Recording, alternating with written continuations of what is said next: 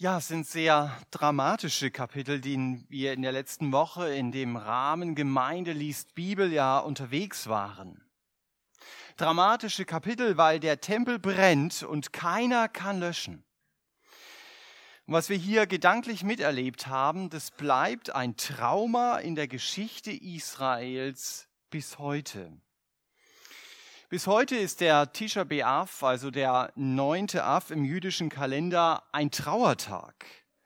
An diesem Tag im Jahr 586 vor Christus wurde nach der Mishnah der Tempel Salomos durch die Babylonier zerstört. Das haben wir gelesen.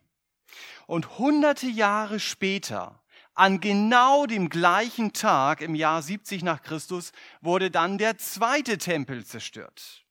Deswegen wenn du Juden siehst, die ihren Bart wachsen lassen im Vorfeld dieses neunten Tisha B'Av und dann die große Klage an der Klagemauer anstimmen, die beweinen die Zerstörung des Tempels. Und das Spannende ist, so haben wir es hier gelesen, Gott lässt nicht nur zu, dass sein Haus angesteckt wird. Nein, Gott selbst ruft die Brandstifter, damit sie sein Haus anstecken. Und damit wird sein brennender Zorn für jeden sichtbar. Der brennende Tempel und das beginnende Exil Israels sind die Quittung Gottes dafür, dass Gott sich an andere Götter oder dass die Israel sich an andere Götter gehängt hat. Und dieser brennende Tempel, den ihr hier normalerweise sehen würdet, äh, der zeigt, Gott ist eifersüchtig. Ihm ist Israel nicht egal. Gott kämpft um das Herz seines Volkes bis heute. Und es gibt rote Linien. Und diese roten Linien, die hatte Israel überschritten. Und deshalb muss Gott sie bestrafen. Und damit wird deutlich, Gott ist nicht der alte Mann, der nichts mehr mitbekommt oder der zu allem nur Ja sagt. Nein. Gott ist heilig und er hasst Götzen im Leben seines Volkes und er hasst auch Götzen in meinem eigenen Leben. Also alles das, was Gott vom ersten Platz in meinem Leben verdrängt. Und wenn ich nicht hören will, dann muss ich manchmal fühlen. Aber Katastrophen können auch manchmal Gottes Ruf an mein Leben sein, umzukehren. Und in den Texten, die wir gelesen haben, in der Bibellese, wird deutlich, Umkehr heißt Abkehr und Hinkehr. Man müsste eigentlich noch vollständiger formulieren, dann würde es heißen, Umkehr zu Gott heißt Abkehr von der Sünde und Hinkehr zu Gott. Also wenn ich in eine falsche Richtung laufe, und zu Gott zurückkommen will, dann muss ich mich erst einmal abkehren von dieser falschen Richtung und dann muss ich mich hinkehren zu Gott und dann gehe ich automatisch zurück, dann gehe ich auf ihn zu. Aber da Predigtitel ja möglichst kurz sein sollen, habe ich es genannt, Umkehr heißt Abkehr und Hinkehr. Das ist die Überschrift über die Texte, die wir gelesen haben. Umkehr heißt Abkehr und Hinkehr. Übrigens ist das ja die letzte Predigt in der Reihe Gemeinde liest Bibel für dieses Jahr. Also wir hoffen, dass wir es nächstes Jahr wieder machen werden. Ihr hilft uns als Gemeindeleitung, wenn ihr uns vielleicht mal ein Feedback gibt und sagt, das fanden wir gut, das könnte man vielleicht noch verbessern. Aber darüber könnt ihr nachher nachdenken. Ja, also äh, jetzt gehen wir gedanklich nach Jerusalem und denken an die Geschichte des Nordreiches. Sie waren untergegangen, weil sie eben nicht reagiert haben auf Gottes Ansage, kehret um. Das ist in ihrem Leben so verhallt und das hatten wir vor einiger Zeit gehört. Wir haben es gelesen in 2. Könige 17, 13 bis 18. Und da heißt es 2. Könige 17, Vers 13 bis 18. Und der Herr hatte Israel und Juda durch alle Propheten und jeden Seher gewarnt und hatte gesagt, kehrt um von euren bösen Wegen und bewahrt meine Gebote, meine Ordnungen, dem ganzen Gesetz gemäß, das ich euren Vätern geboten und dass ich euch durch meine Knechte die Propheten gesandt habe. Aber sie hörten nicht, sondern verhärteten ihren Nacken gleich dem Nacken ihrer Väter, die dem Herrn, ihrem Gott, nicht geglaubt hatten. Und sie verwarfen seine Ordnungen und seinen Bund, den er mit ihren Vätern geschlossen, und seine Warnungen, mit denen er sie gewarnt hatte, und liefen der Nichtigkeit hinterher und wurden selber nichtig. Und liefen die Nationen nach, die rings um sie her waren, von denen der Herr ihnen geboten hatte, nicht wie sie zu tun. Und sie verließen alle Gebote des Herrn ihres Gottes und machten sich ein Gussbild, zwei Kälber und machten eine Aschera und warfen sich vor dem ganzen Heer des Himmels nieder und dienten dem Baal. Sie ließen ihre Söhne und ihre Töchter durchs Feuer gehen und trieben Wahrsagerei und Zauberei und verkauften sich zu tun, was böse war an den Augen des Herrn, um ihn zum Zorn zu reizen. Da wurde der Herr sehr zornig über Israel und schaffte sie fort von seinem Angesicht. Nichts blieb übrig als allein der Stamm Juda. Wer umkehren muss, der ist auf dem falschen Weg. Und es waren die Juden, von denen hier die Rede ist. Sie hatten sich geistlich total verlaufen. Warum? Weil sie ihren Königen hinterhergelaufen sind. Und ihren Könige waren eben auch geistlich blind. Und dabei hätten die Juden es eigentlich besser wissen müssen, denn sie kannten ja die Geschichte ihrer Mitbürger aus dem Norden und die waren schon längst von den Assyrern ins Asyl, äh, ins Asyl geführt worden oder ins Exil und das hatten sie gesehen. Davon hatten sie gehört. Das war ihnen bekannt. Und trotzdem hatten sie kein Problem damit, genauso wie ihre Nachbarn aus Nordisrael weiterhin den Fruchtbarkeitsgöttern Baal und Aschera zu dienen. Mit allem, was dazugehört. Könnt euch das dann gern bei Wikipedia anschauen, wenn ihr den Namen Moloch dort eingebt. Ja, also äh, bei Moloch ist es so, dass das zu diesem Götzenpaket gehörte. Das war tiefer Okkultismus, in dem Israel gefangen war. Und diese Figur, der Moloch, eine Figur aus Erz, stand im Hinnomtal bei Jerusalem. Und in und für diesen Götzen verbrannte man offensichtlich seine Kinder.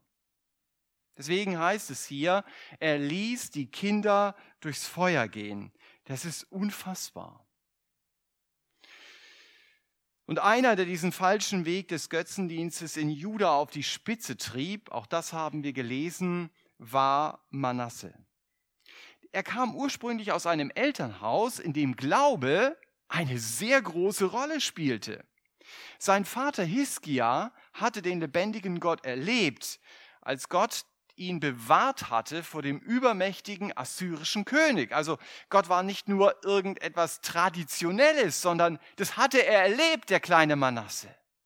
Er ging aber einen ganz anderen Weg. Er ging den Weg des Götzendienstes und in 2. Könige 21 lesen wir, dass auch er einen seiner Söhne durchs Feuer gehen ließ, also verbrennen ließ.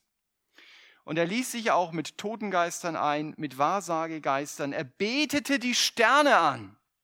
Auch das lesen wir. Und er war tief im Okkultismus gefangen. Und auch sein Sohn Ammon war genauso wie sein Vater auf diesem falschen Weg unterwegs.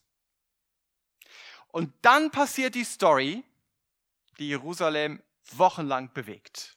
Das habt ihr auch gelesen. Die Schlagzeile der Jerusalem Post ist Attentat auf Ammon. Polizei sucht mit Unterstützung der Bevölkerung fieberhaft nach den Tätern. Also diesen Krimi, den habt ihr gelesen, der ist dort eingebaut. Ein paar Tage später konntest du in der Zeitung lesen, alle Täter gefasst und tot. Und dann stand in der Zeitung, achtjähriger Josia übernimmt die Regierungsgeschäfte als König und beruft Minister. Also das war schon eine spannende Story. Denk dich da mal rein. In die Situation des kleinen Josia. Der hat echt ein Trauma erlebt. Stell dir das mal vor, du bist acht Jahre alt und dein Vater wird hinterhältig ermordet. Und anstatt jetzt mit deinen Freunden im Wald zu spielen, musst du dich um Politik kümmern und nicht nur im Gemeinschaftsunterricht. Du musst Entscheidungen treffen. Entscheidungen, für die du natürlich deine Berater hast, aber Entscheidungen, die große Auswirkungen haben. Dieses Attentat auf seinen Vater hat dem kleinen Josia seine ganze Kindheit gestohlen. Es hat sein ganzes Leben durcheinander gebracht. Aber Josia nimmt die Herausforderung an und anscheinend macht er es politisch auch recht gut. Was er natürlich weiterlaufen lässt, logischerweise, ist der Götzendienst. Das ist ganz normal für ihn. Er hatte ja in seiner Familie überhaupt nichts anderes gesehen. Und doch merkt man bei ihm, dass da eine Sehnsucht in seinem Herzen war. Diesen Gott, den sein Uropa kannte, irgendwie auch kennenzulernen, zu diesem Gott irgendwie auch eine Beziehung zu haben. Und er macht es so, wie er es wusste. Er hat gedacht, na ja, das ist ja gut, dass dieser Gott irgendwelche äußeren Gebäude hat. Und deswegen hat er halt gesehen, dass genug Geld in der Renovierungskasse der Kirche war. Dafür hat er gesorgt. Und deswegen schickt er mal wieder Leute dorthin und sagt, guckt mal, ist da genug Geld, dass die Renovierungsarbeiten durchgeführt werden können. Er schickt also seinen Sekretär zum hohen Priester, damit die Finanzen der Kirche stimmen. Und bei seinem Dienstbesuch erzählt der hohe Priester dem Schreiber Josias von einer Entdeckung, die das ganze Leben Josias revolutioniert. Wir gehen jetzt mal mit einer Direktschaltung in dieses Gespräch hinein, in 2. Könige 22, Vers 8. Da heißt es 2. Könige 22, Vers 8, ich lese bis Vers 13. Und der hohe Priester Hilkia sagte zu Schaffan dem Schreiber, ich habe im Haus des Herrn das Buch des Gesetzes gefunden. Und Hilkia gab das Buch dem Schaffan und der las es. Und der Schreiber Schaffan kam zum König und brachte dem König Nachricht und sagte, Deine Knechte haben das Geld, das sich im Haus vorfand, ausgeschüttet und es in die Hand der Werkführer gegeben, die am Haus des Herrn eingesetzt sind. Und der Schreiber Schaffan berichtete dem König weiter, der Priester Hilkia hat mir ein Buch gegeben. Und Schaffan las es dem König vor. Und es geschah, als der König die Worte des Buches des Gesetzes hörte, da zerriss er seine Kleider. Und der König befahl dem Priester Hilkia und Ahikam, dem Sohn Schaffans, und Achbor, dem Sohn Michaias, und Schaffan, dem Schreiber, und Asaja, dem Knecht des Königs, und sagte, Geht hin, befragt den Herrn für mich und für das Volk, für ganz Juda wegen der Worte dieses aufgefundenen Buches. Denn groß ist der Zorn des Herrn, der sich gegen uns entzündet hat, dafür, dass unsere Väter auf die Worte dieses Buches nicht gehört haben, nach allem zu tun, was unseretwegen aufgeschrieben ist. Um zu verstehen, was hier passiert ist, stellen wir uns vor, die Priester haben in der Kirche aufgeräumt und man glaubt es kaum, eine Bibel gefunden. Die Priester hatten nur Liturgiebücher gehabt. Sie hatten keine Bibel. Sie kannten die Bibel offensichtlich überhaupt nicht. Es war überhaupt nicht nötig, in ihrem Studium eine Bibel in die Hand zu nehmen. Wir merken, wir leben in einer sehr ähnlichen Zeit. Du kannst bei uns eine Bibel in jeder Buchhandlung bestellen. Kaufen kannst du es nicht unbedingt in jeder Buchhandlung. Aber immer mehr Menschen haben keinen blassen Schimmer davon, was steht überhaupt in der Bibel drin. Als Josia hört, was wirklich in der Bibel steht, zerreißt er äußerlich seine Kleider als Zeichen seiner inneren Betroffenheit. Und er merkt, wir haben uns selbst zum Mittelpunkt unseres Lebens gemacht. Wir zeigen Gott die erhobene Faust. Wir wollen mit Gott nichts zu tun haben. Unsere Einstellung ist, Gott soll sich aus unserem Leben gefälligst raushalten. Und wenn ich mit dieser inneren Einstellung lebe, dann kann ich natürlich trotzdem ein anständiger Bürger sein. Aber, und darauf kommt es an, ich werde Gottes Feind sein. Gott ist zornig auf mich. Und das begreift Josia hier. Und weil Gott sich nicht ändert, deshalb ist es wichtig, dass auch ich es begreife, Gott ist zornig für, auf mich. Ich denke immer, ich muss vor Gott ja keine Angst haben. Das stimmt nur, wenn ich zu ihm gehöre. Das stimmt nur, wenn ich sein Kind bin. Aber sonst ist Gott wie die Sonne. Wenn ich in die Nähe der Sonne komme, dann verbrenne ich. Die Bibel warnt mich immer wieder davor, ich werde einen zornigen Gott erleben, wenn ich ihn nicht als meinen persönlichen Vater kenne. Ich werde einen zornigen Gott erleben, der mich in alle Ewigkeit verdammen muss. Es gibt eine Predigt, die der Auslöser dafür war, dass hunderte Menschen zu Gott umgekehrt sind. Sie wurde von Jonathan Edwards gehalten. Die Predigt hieß Sinners in the Hand of an Angry God. Sünder in der Hand eines zornigen Gottes. Du findest diese Predigt im Internet. Und Edwards hat versucht zu zeigen, wie dramatisch es ist, als Mensch in die Hände eines zornigen Gottes zu fallen. Dann gibt es keine Gnade mehr. Gott muss, sich, muss mich bestrafen wie ein Richter, der sich an das Gesetz halten muss. Und Gott hasst es, wenn ich ihn aus meinem Leben aussperre und ihn vor die Tür setze.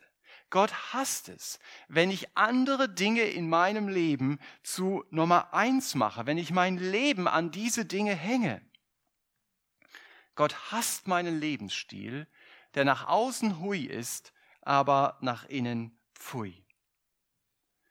Der Jesus beschreibt einmal meine menschliche Einstellung, wenn er sagt, in deinem Kopf sind Gedanken, die sind böse.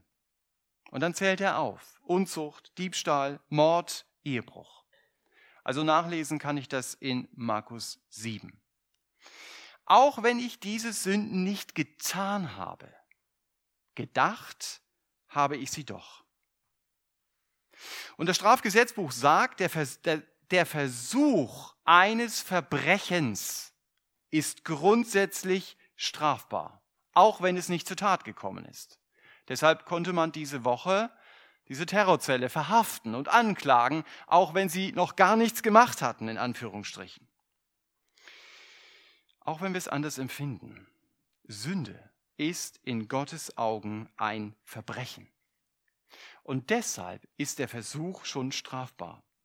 Für Gott ist allein der Gedanke der Sünde, an dem ich festhalte, schon strafbar. Mein sündiges Denken macht Gott zornig.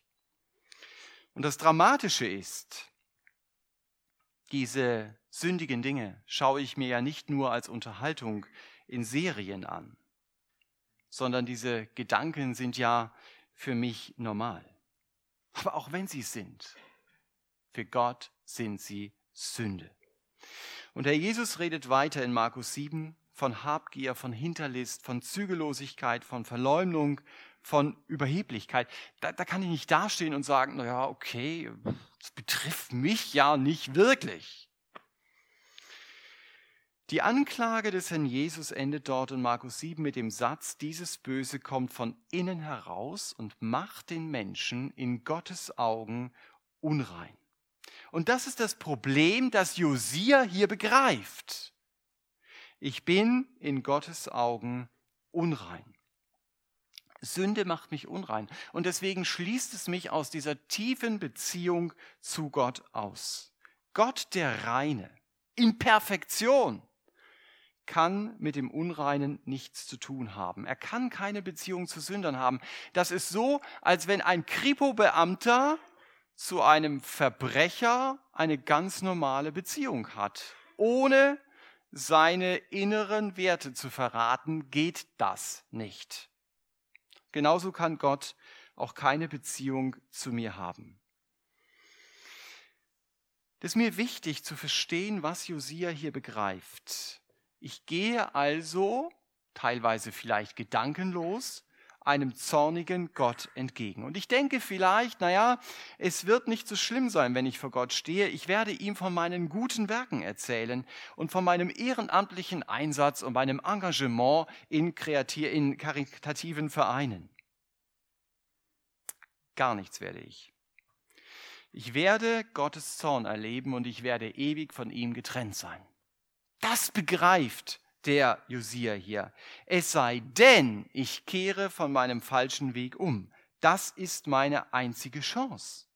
Und das versteht auch Josia hier. Er sagt oder bringt durch sein Verhalten zum Ausdruck, es ist egal, welche Ethik ich mir für mein Leben zurechtschustere und wie ich versuche, mein Gewissen zu beruhigen. Letztendlich kommt es auf das Urteil Gottes über meinem Leben an und dieses Urteil, das kann ich schon jetzt in der Bibel lesen.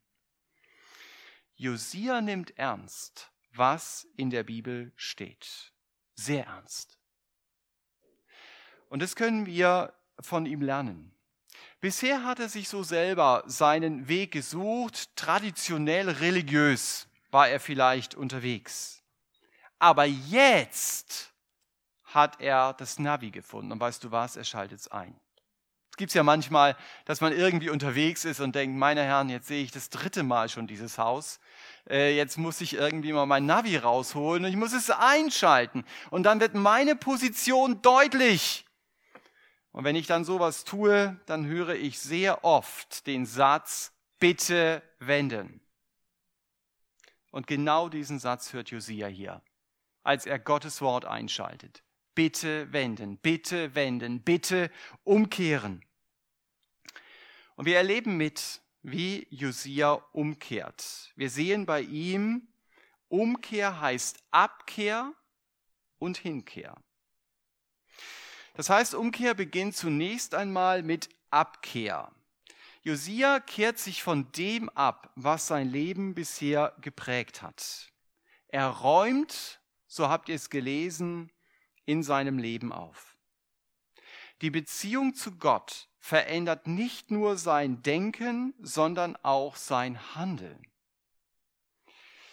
Josia fängt an, die Stätten, an denen man die Götzen angebetet hat, abzureißen und diesen Götzendienst radikal zu beenden. Wir lesen einen kurzen Abschnitt aus diesem umfassenden Reformprogramm Josias. 2. Könige 23, ab Vers 13 bis Vers 17. Da heißt es, und der König machte die Höhen unrein, die vor Jerusalem zur Rechten des Berges des Verderbens waren, die Salomo, der König von Israel, für Astarte, das Scheusal der Sidonia, und Chemosh, das Scheusal Moabs, und Milkom, den Gräuel der Söhne Ammon, gebaut hatte. Und er zertrümmerte die Gedenksteine und hieb die Ascherim um und füllte ihre Städte mit Menschenknochen. Auch den Altar, der in Bethel war, die Höhe, die Jerobeam, der Sohn des Nebat, gemacht hatte, der Israel zur Sünde verführt hatte, auch diesen Altar und die Höhe riss er nieder. Und er verbrannte die Höhe und die Aschera zermalmte er zu Staub und verbrannte sie. Und als Josia sich umwandte und die Gräber sah, die dort in dem Berg waren, da sandte er hin und ließ die Gebeine aus den Gräbern holen, verbrannte sie auf dem Altar und machte ihn auf diese Weise unrein, nach dem Wort des Herrn, das der Mann Gottes ausgerufen hatte, der diese Dinge damals ausrief. Und er sagte, was ist das da für ein Steinmal, das ich sehe? Und die Männer der Stadt sagten zu ihm, es ist das Grab des Mannes Gottes, der von Juda gekommen ist und diese Dinge, die du getan hast, über dem Altar von Bethel ausgerufen hat. Da sagte er, lasst ihn liegen, niemand soll seine Gebeine bewegen. Und so retteten sie seine Gebeine Beine zusammen mit den Gebeinen des Propheten, der aus Samaria gekommen war. Also Josia räumt hier wirklich auf. Einige Könige vor ihm hatten das schon mal versucht. Sie hatten es versucht, die Götzen aus der Tür herauszuwerfen, aber durchs Fenster waren sie schneller drin im religiösen Leben des Volkes, als man schauen konnte. Wir haben hier gelesen, Josia macht die Tempel unbrauchbar, die Salomo für die Götter seiner heidnischen Frauen gebaut hatte. Wenn du mal in Israel bist, dann schaust du dir den Berg des Verderbens an und du siehst, das ist fast gleich. Hier steht der Tempel des Herrn und hier stehen die Tempel, die Salomo für seine Frauen, für die Götter der Frauen gebaut hatte. Das hatte noch niemand vor Josia gewagt. Er tastet hier ein heidnisches Erbe an. Und wir haben auch gelesen, dass der Altar in Bethel daran glauben musste, der Jerobeam, der diesen Götzendienst eingeführt hatte, der war ja schon 200 Jahre tot. Aber keiner hatte es versucht, diesen Altar überhaupt einmal in Frage zu stellen, auch wenn man zwischenzeitlich das Schild dort sehen konnte, außer Betrieb. Also er wurde immer wieder in Betrieb genommen. Umkehr zu Gott heißt Abkehr von den Göttern mit meinem ganzen Herzen und nicht mit halblebigen Versuchen. Das macht uns Josia hier vor. Natürlich, das kann Familientraditionen betreffen, wenn ich zum Beispiel die Messe nicht mehr besuche, wenn ich nicht mehr zu Heiligen bete oder wenn ich aus der katholischen Kirche austrete. Aber es sind ganz entscheidende Schritte. Auf dieser Dimension ist Josia hier unterwegs.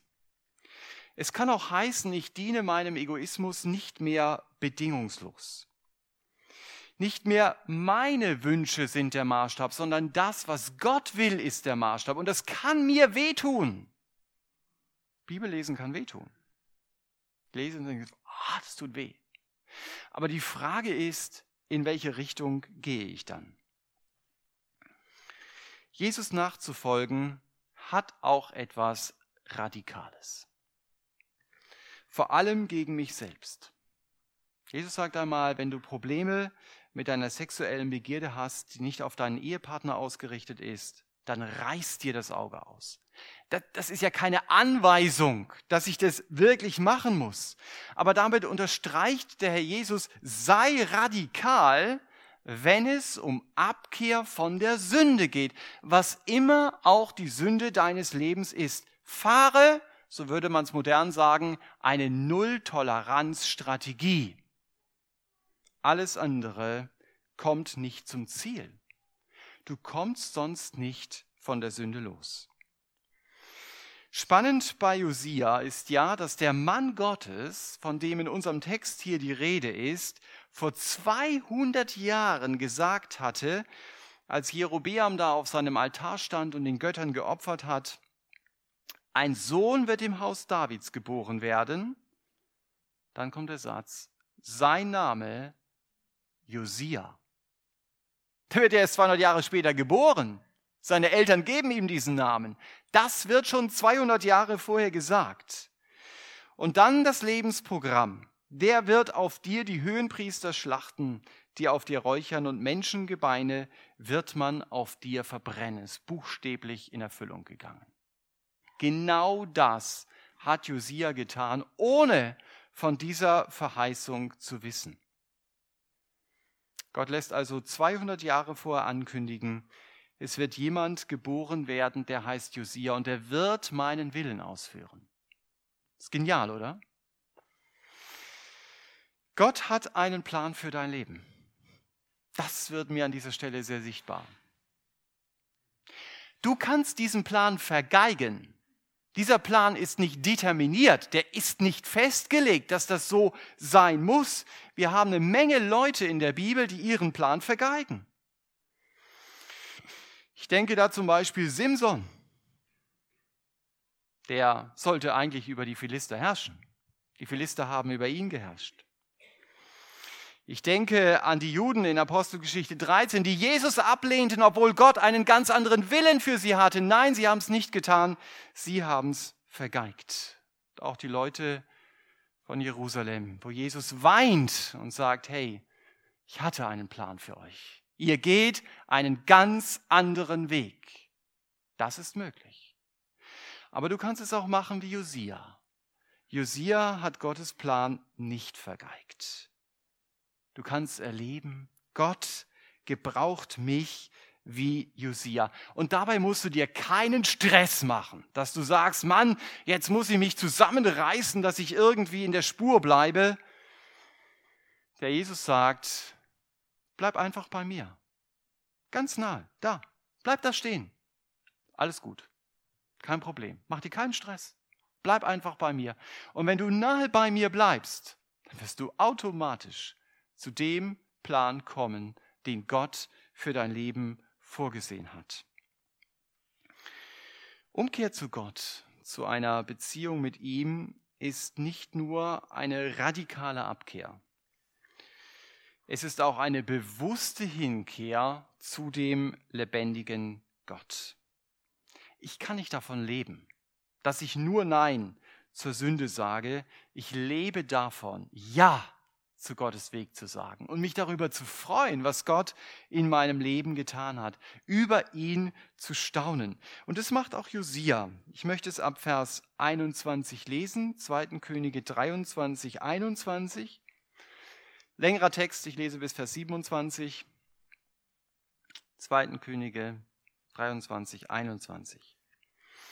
Und der König befahl dem ganzen Volk, feiert dem Herrn eurem Gott ein Passa, wie es in diesem Buch des Bundes geschrieben steht, denn es war kein Passa gefeiert worden wie dieses von den Tagen der Richter an, die Israel gerichtet hatten, und alle Tage der Könige von Israel und der Könige von Juda, sondern erst im 18. Jahr des Königs Josia wurde dieses Passa dem Herrn in Jerusalem gefeiert. Und auch die Totenbeschwörer und die Wahrsager und die Teraphim und die Götzen und alle Scheusale, die im Land Juda und in Jerusalem zu sehen waren, schaffte Josia ab. Um die Worte des Gesetzes auszuführen, die in dem Buch geschrieben standen, das der Priester Hilkia im Haus des Herrn gefunden hatte. Vor Josia gab es keinen König wie ihn, der zu dem Herrn umgekehrt wäre mit seinem ganzen Herzen und mit seiner ganzen Seele und mit seiner ganzen Kraft, nach dem ganzen Gesetz des Mose und auch nach ihm ist seinesgleichen nicht aufgestanden. Doch kehrte sich der Herr nicht ab von der großen Glut seines Zorns, mit der sein Zorn gegen Juda entbrannt war, wegen all der Kränkungen, mit denen Manasse ihn gekränkt hatte. So hatte der Herr gesagt, auch Juda will ich von meinem Angesicht entfernen, wie ich Israel entfernt habe, und ich will diese Stadt verwerfen, die ich erwählt habe, Jerusalem, und das Haus, von dem ich gesagt habe, mein Name soll dort sein. Also Hinkehr ist das Thema. Josia führt das Passa wieder ein. Und er stellt damit in den Mittelpunkt, was Gott an seinem Volk getan hat. Das macht Passa. Passa heißt, ich freue mich über Gottes Erlösung. Passa heißt, ich staune über Gottes Handeln. Ich weiß, ich darf leben weil ein Tier für mich starb. Und dadurch hat Gott schon bildhaft gezeigt, der Herr Jesus wird für meine Schuld sterben. Jesus erlebt Gottes Zorn, den wir vorhin gesehen haben bei Josia, an meiner Stelle. Und deshalb muss ich Gottes Zorn nicht mehr erleben. Deshalb kann Gott mir gnädig sein. Das ist das große Thema der Bibel. Gott ist gerecht. Aber weil Jesus starb, kann er mir gnädig sein. Der Israelit legte damals bei dem Opfer seine Hand auf dieses Opfertier und er glaubte, Gott kann mir vergeben, weil dieses Tier für mich stirbt. Und so darf ich glauben, Gott kann mir vergeben, weil der Herr Jesus für mich gestorben ist. Und deshalb kann ich im Gebet Gott meine Schuld bringen und bekennen. Ich darf ihm das sagen, was mein Gewissen belastet und ich darf sagen, bitte vergib mir. Gott will mir vergeben. Das ist die frohe Botschaft, die jeden Menschen erreichen soll. Jeder Mensch soll eine Beziehung zu Gott bekommen, wenn er seine Sünde zugibt und wenn er sich darauf verlässt. Jesus starb für mich, wenn ich Gottes Vergebung annehme. Übrigens, wenn Sie noch keine Beziehung zu Gott haben, Sie können nach dem Gottesdienst hier vorne gerne Mitarbeiter ansprechen, die mit Ihnen beten, damit Sie die Last der Sünde, mit der Sie gekommen sind, nicht wieder mitnehmen müssen, damit Sie sie loswerden und Gottes Vergebung erleben. Da sind Sie eingeladen, nach dem Gottesdienst hier nach vorne zu kommen, auch wenn ich es nicht noch einmal sage, das Angebot gilt trotzdem. Und ich wünsche uns, die wir schon länger eine Beziehung zu Gott haben, dass wir uns nicht nur mit der Abkehr beschäftigen, sondern vor allen Dingen mit der Hinkehr zu Gott. Dass wir davon unser Leben prägen lassen, so wie bei den Christen aus Thessalonich. Auch bei ihnen sehen wir beides, Abkehr und Hinkehr. Paulus bescheinigt ihnen das in 1. Thessalonicher 1. Er schreibt, ihr habt euch bekehrt von den Götzen, dem lebendigen und wahren Gott zu dienen. Also da haben wir beides auch. Abkehr, Hinkehr. Er ist es wert. Unser Gott ist es wert, dass wir ihm so wie Josia dienen. ihr habt es hier gelesen, mit unserem ganzen Herzen, mit unserer ganzen Seele, mit unserer ganzen Kraft, nach dem ganzen Wort Gottes. Das wird hier betont. Beschäftige dich damit immer wieder, was du in Jesus hast. Freu dich darüber. Staune immer wieder über diesen Herrn und sag ihm, so wie wir es ihm zugesungen haben, Herr, ich hab dich lieb. Ich hab dich lieb. Auch das haben wir im Lied formuliert, weil du mich zuerst geliebt hast. Und ich glaube, dass du mich liebst weil du wie ein Lamm dein Leben für mich gegeben hast. Du starbst, damit ich mit Gott leben darf. Du hast deine tiefe Beziehung zum Vater für einen Moment zerstören lassen wegen meiner Sünde, damit ich in alle Ewigkeit eine Beziehung zum Vater haben darf. Und mach dir das immer wieder bewusst und sag es auch im Gebet, mein Heil liegt nicht in mir selbst. Mein Heil liegt in Jesus. Und darüber darf ich mich freuen. Wenn wir hier vom Passamal reden, um das geht es ja in unserem Text, dann ist ja im Passamal das Sterbedatum des Herrn Jesus festgelegt, der 14. Nisan. Das genau ist das Sterbedatum stand schon hunderte von Jahren vorher fest. Und die Botschaft vom Passa ist klar. Jesus wird als das vollkommene Passalam sterben. Und wenn wir heute in Ergänzung zum Passalam das Abendmahl nehmen, dann schauen wir zurück und wir sagen, Jesus ist für mich gestorben. Das ist meine Grundlage, auf der kann ich mein Leben bauen. Und auf der kann ich auch meinen Glauben bauen. Und deshalb ist Umkehr zu Gott immer Abkehr und Hinkehr. Abkehr ist sehr wichtig. Ja, kann manchmal auch bedeuten, dass ich äh, alte Dinge aus meinem Leben wegwerfe, sage, mit denen will ich gar nichts mehr zu tun haben. Aber nur die Hinkehr zu Gott wird letztendlich das Vakuum meines Lebens ausfüllen. Und trotzdem wirft dieser Text eine Frage auf, die ich mir gestellt habe. Und ich nehme mal an, ihr, die es gelesen habt, auch. Wie gehe ich da mit Vers 26 um? Josia kehrt zu Gott um und Gott sagt, die Strafe kommt trotzdem. Sieht so Vergebung aus? Auch wenn Gott mir vergibt, da muss ich manchmal in meinem Leben Konsequenzen dafür tragen, was ich getan habe.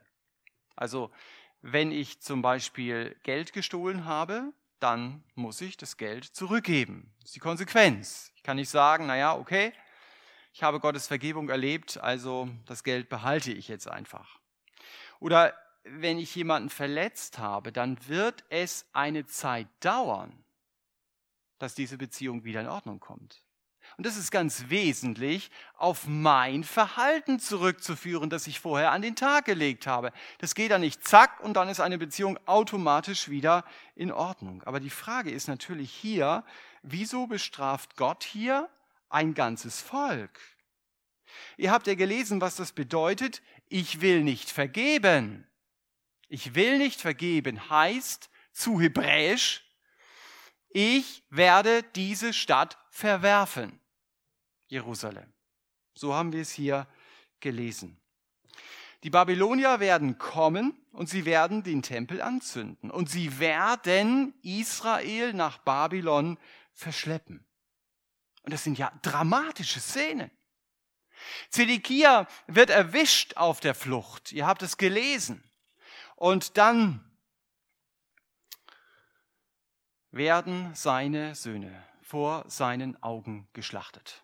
Stell dir das mal vor, wenn du das als Vater erlebst und dann wird er geblendet. Das heißt, das war das Letzte, was er gesehen hat. Diese Bilder sind ihm geblieben. Es sind ganz dramatische Szenen. Und sie kommen, weil Gott sagt, ich werde euch nicht vergeben. Um diesen Vers zu verstehen, glaube ich, ist es sehr wichtig zu begreifen, in Vers 26 geht es wirklich um das Volk und es geht nicht um den Einzelnen. Es ist Gottes Prinzip, das Volk und den Einzelnen zu unterscheiden. So vertreibt Gott zum Beispiel die Kananiter, aber er rettet Ahab. Und Ahab ist auch eine Kananiterin. Weil die Juden Jesus ablehnen, nimmt Gott sie als ganzes Volk vom Hauptgleis der Heilsgeschichte. Er verstockt sie. Er macht sie unempfindlich gegenüber dem Rufen Gottes. Und du fragst dich, woher weiß ich diese Zusammenhänge? Und du stellst fest, von einem Juden mit Namen Paulus. Aber dieser Paulus, der ist nicht verstockt. Im Gegenteil, Jesus ist seine große Liebe geworden. Und genauso geht es auch in unserem Text. In unserem Text ist der Josia zu Gott zurückgekehrt. Und deshalb erlebt er Gottes Gericht persönlich nicht. Es hatte Gott ihm zugesagt als ich mich mit diesem Thema beschäftigt habe, ich gesagt, na ja, okay, jetzt werden die Leute sagen, na super, er lebt Gottes Gericht nicht, weil er nämlich vorher ermordet wird. Ich kann das nicht beantworten, was wollte der Josia da in Megiddo. Es gibt keinen Auftrag Gottes, dass er dorthin geht. Äh, es hätte vielleicht auch sein können, das ist Spekulation, dass der Josia ganz friedlich in seinem Bett stirbt. Aber er hatte die Zusage Gottes, du wirst die Babylonier nicht sehen. Das hatte Gott ihm zugesagt. Und darauf konnte der Josia auch hoffen. Das galt für ihn, aber es galt nicht für das Volk. Warum? Wenn du Kommentare liest, dann siehst du diese Riesenreform, die im Volk ausbrach, eine Erweckungsbewegung in Israel. Stimmt nicht, wenn du die Bibel liest. Josia hat hier sehr viel bewegt, aber es war keine Bewegung der Herzen des Volkes. Woher wissen wir das? Weil ein Zeitgenosse, der Jeremia, über genau diese Reform des Josia schreibt und sagt, im Auftrag Gottes, sie sind nicht mit ganzem Herzen zu mir zurückgekehrt, sondern nur zum Schein, spricht der Herr. Das Volk ist nur äußerlich umgekehrt, aber nicht innerlich. Und deshalb kommt das Gericht.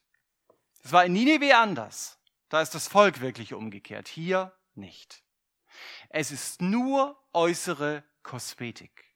Und davon hat Gott sich nie beeindrucken lassen, wie toll du aussiehst.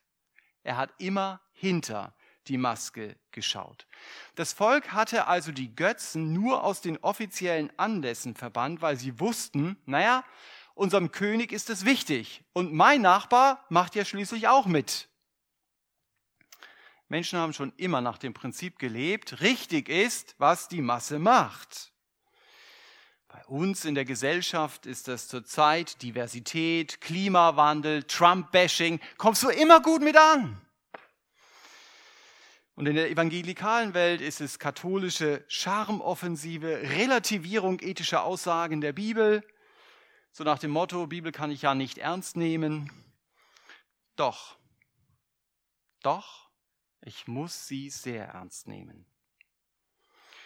Als Christen müssen wir und werden wir immer wieder mal gegen den Strom schwimmen. Nicht nach dem Prinzip und Motto, wenn die anderen dafür sind, dann bin ich dagegen. Das ist auch verbreitet in der Gemeinde Jesu. So ein prinzipielles Ich bin dagegen Schild.